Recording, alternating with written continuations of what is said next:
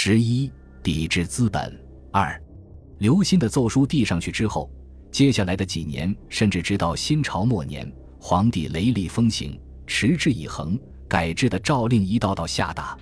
大家把这些改制的措施统称为“六管”。管就是管，六管指的是六种财经、税务、经济方面的管制，目的就是按照儒家的要求，抑制贫富分化，实现人和人财富上的平等。乃六种？用皇帝诏书里的话说：敷衍石窑之匠，九百药之长，嘉惠之好，铁田农之本，名山大泽，饶眼之赃，五军赊贷，百姓所取平，养以给旦。铁不同也，通行有无，备民用也。此六者，非编户其民所能加作，必养于世，虽贵数倍，不得不买。豪民富甲，即要贫弱，先胜之其然也。故握管之，每一握为设苛条防禁，犯者罪致死。用现代的话说，就是第一酒的专卖，第二盐的专卖，第三。铁的专卖，这三种最容易理解，就是由朝廷官办专营酒、盐、铁。要知道，酒、盐、铁是任何人的必需品，因此利润很高。实施国家专卖，朝廷就能获得一大笔财政收入。但问题来了，盐铁专卖早在汉武帝时期就施行过，而且儒家不正是把盐铁专卖看作当时的恶政吗？汉昭帝的时候举行盐铁会议，儒家不是猛烈抨击并废止了盐铁制度吗？怎么到了这里，反而成了儒家的改制大政要实施了呢？逻辑正在刘歆所说的“理财”二字上。儒家并不反对理财，而是反对以图利为目标的理财，强调伦理高于赚钱。所以，《大学》里有一句话特别有名：“百胜之家不处聚敛之臣。”与其有聚敛之臣，宁有盗臣。就是说，诸侯之家宁可有贪污的家臣，也不任用专门从老百姓身上赚钱的家臣。所以在刘歆以及皇帝看来，汉家的盐铁专卖就是聚敛，收了钱去打仗，去搞奢靡之风；而新朝的盐铁专卖是为了抑制以往通过经营盐铁酒而发财的商人。两者虽然看上去一样，事实就是一样。但性质是不同的，这就好比以前反对专卖是反对与民争利，现在施行专卖是抵制资本。总之，儒家理财学对经济学意义上的私人部门和国家主义都很警惕。第四，名山大泽产生的所得税。所谓名山大泽，山未必名，则未必大。这里的意思是靠山吃山，靠水吃水，靠近山水的地方。老百姓不必专一于耕种，去山里采山珍，到海里捞海味，就能养活自己，再卖一把还能赚钱。所以在皇帝眼里，山和水都是天然的宝藏。这些人不通过耕种就能获利，也是不公平的，是造成贫富差距的原因之一。所以也要管起来，向这部分人征收个人所得税，对所谓名山大泽的征税。到后来，拓展到几乎全部的工商部门，诸取重物、鸟、兽、鱼、鳖，百充于山林水泽及畜牧者，贫富桑蚕、之刃、纺绩、捕缝、工匠、遗屋、补助及他方济商贩古人，作私列里区业社，皆各自占所为于其在所之县官，除其本，计其利，十一分之，而以其义为贡。总之，凡是打鱼、打猎、采山珍、搞养殖。种蚕桑、做纺织、赤脚医生、堪舆风水，无论是行商还是做商，都要从利润里征收百分之十的个人所得税，或者说营业税。王莽为什么连这些普通的商业活动也要征税呢？因为打个猎、捞条鱼拿去卖，虽然利润微薄，但归根到底也是末业。用这种方式来引导百姓必须从事农业耕种，才是王莽的目的。第五，五军赊贷。五军赊贷虽然放在一起说，实际上是相辅相成的两样政策。所谓五军，就是平衡物价。王莽把长安和洛阳、临淄、皖、成都、邯郸这六座全国商业和物流最发达的一线城市作为枢纽，进行物价管制。之所以叫做五军，是因为除了长安外，洛阳、居中、临淄、成都、宛城、邯郸分别位于帝国的东西南北，合起来就是五军了。这六座城池都非常繁华，是全国或区域的经济中心。他们的市场上商品琳琅满目，西蜀的摇钱树、岭南的博山炉、草原的胡笳、东岳的玳瑁，几乎随处可见。就更不必说丝绸、漆器、铜镜之类了。商品经济发达，供求关系发挥作用，价格就会波动起伏，就有投机的空间。儒家恰恰不怎么喜欢投机，所以皇帝把这几座城池的市场管理者市长。改成五军司事师，除了原有的市场管理职能外，还兼有平衡物价的职责。配备了五名交易城和一名前府城为属官。交易城顾名思义，具体管理市场交易，也就是物价平衡；前府城管理赊贷，也就是国营贷款。按照设计，五军司事师要在每个季度的中间月份，也就是二、五、八、十一月审定一次物价。把商品按照质量分成三个档次，根据本地的供需关系确定价格。其中，五谷布帛之类的生活必需品，或者说初级生产资料，如果供大于求导致滞销，那么交易城就负责以保护价收购，不能让老百姓舍本。如果商品供不应求，导致价格上涨到高于官方价格，交易城再把前期收购的商品平价售出，以平抑物价。如果供应充足，价格低于官价，那么允许老百姓自由购买，防止商人囤积居奇。如果说交易城是物价局，那么钱府城就是社区银行。祭祀等礼仪是一个家族最重要的事。老百姓如果没钱搞，能从钱府城借无息贷款，还款期限也很宽松，一般祭祀不超过一旬，丧礼等大事别超过三个月。如果是因为太穷了要借钱谋生，比如购置农具之类，也可以从钱府城处借款。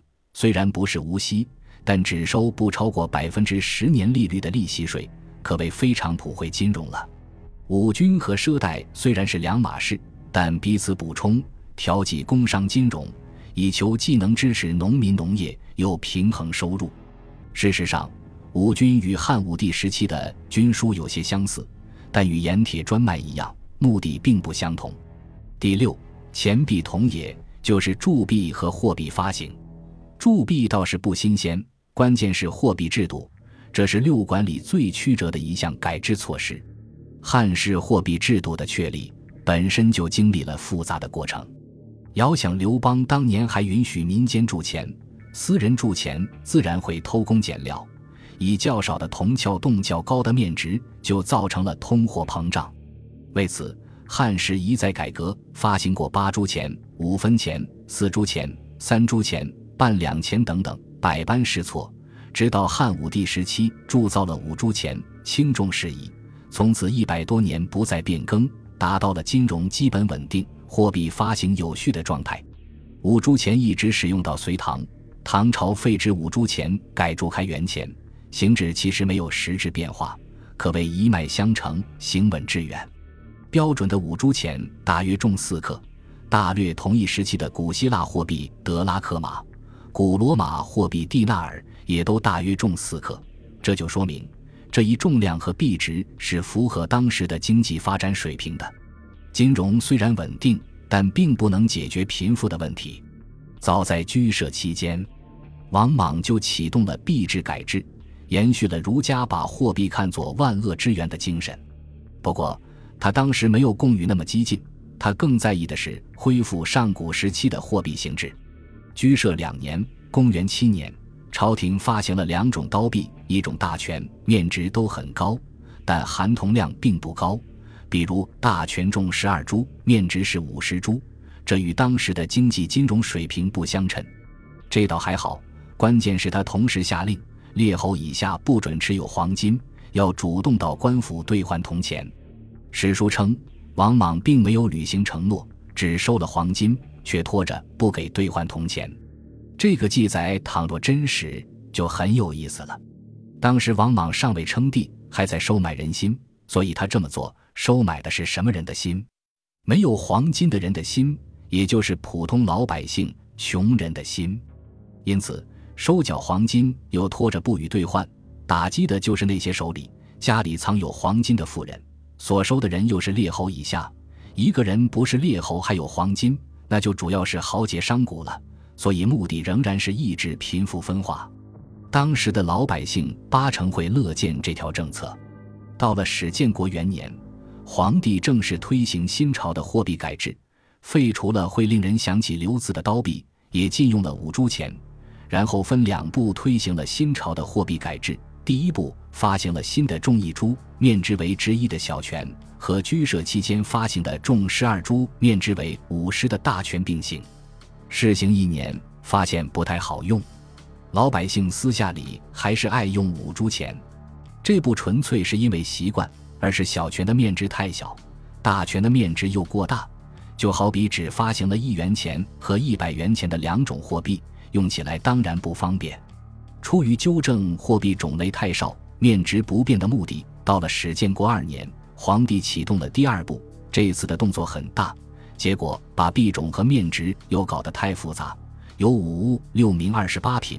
统称宝货，五物就是金、银、铜、硅、贝这五种铸币的材料；六名就是有黄金、银货、瑰宝、布货、贝货、全货六个币种。细看来，其中的布货、全货都是由铜铸造，所以五物才有六名。二十八品就是上面的这六个币种，又各自有层次不同的币值。加起来一共是二十八个，太过复杂就不抄录了。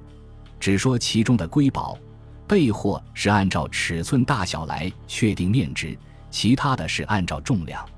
显然，这么复杂的币种和币值使用起来很不方便。一个老百姓拿到一个钱，如果他目不识丁，不认识上面的面值，只掂量一下重量是白搭的。若是不幸收到备货和瑰宝，还要找尺子量一量才放心，这样的货币不必说流通，就算是收藏也很复杂。一段时间以后，皇帝发现确实不方便，就废止了瑰宝、备货、布货，只留下金银以及面值唯一的小权和面值五十的大权。换句话说，这次在历史上空前绝后的保货制也就名存实亡了，其影响大概也有限，而且。到始建国天凤元年，约公元十四年，皇帝对以往的货币改制进行了彻底检讨，重定改制。这次终于简单了，其中最常用的货币只有两种：一是货权，重五铢，面值为一；一是货布，重二十五铢，面值二十五。其实，这个面值为一、重五铢的货权，就是原来的五铢钱。皇帝的货币改制重新回到了原点。此后。新朝的货币制度也就逐渐稳定了。从居舍两年到始建国元凤元年的六七年间，先后改制三四次，造成了较大的混乱。但得承认，最后一次终于稳定了。但许多臣民却遭受了不小的损失，因为这数次改制有一个共同点，就是每一次发行的货币都比以前重量小、面值大，形成了事实上的贬值。在贵金属充当货币的年代。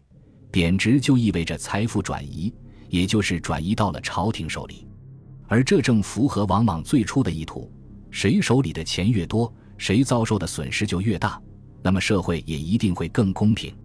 以上就是王莽在儒家精神，或者更准确的说，是在周礼的框架下推动的财政、金融、经济改制，也是后世所谓王莽改制的最重要部分。他会成功吗？至少在最初的岁月里，刘歆、杨雄、桓谭等人都充满了希望。本集播放完毕，感谢您的收听，喜欢请订阅加关注，主页有更多精彩内容。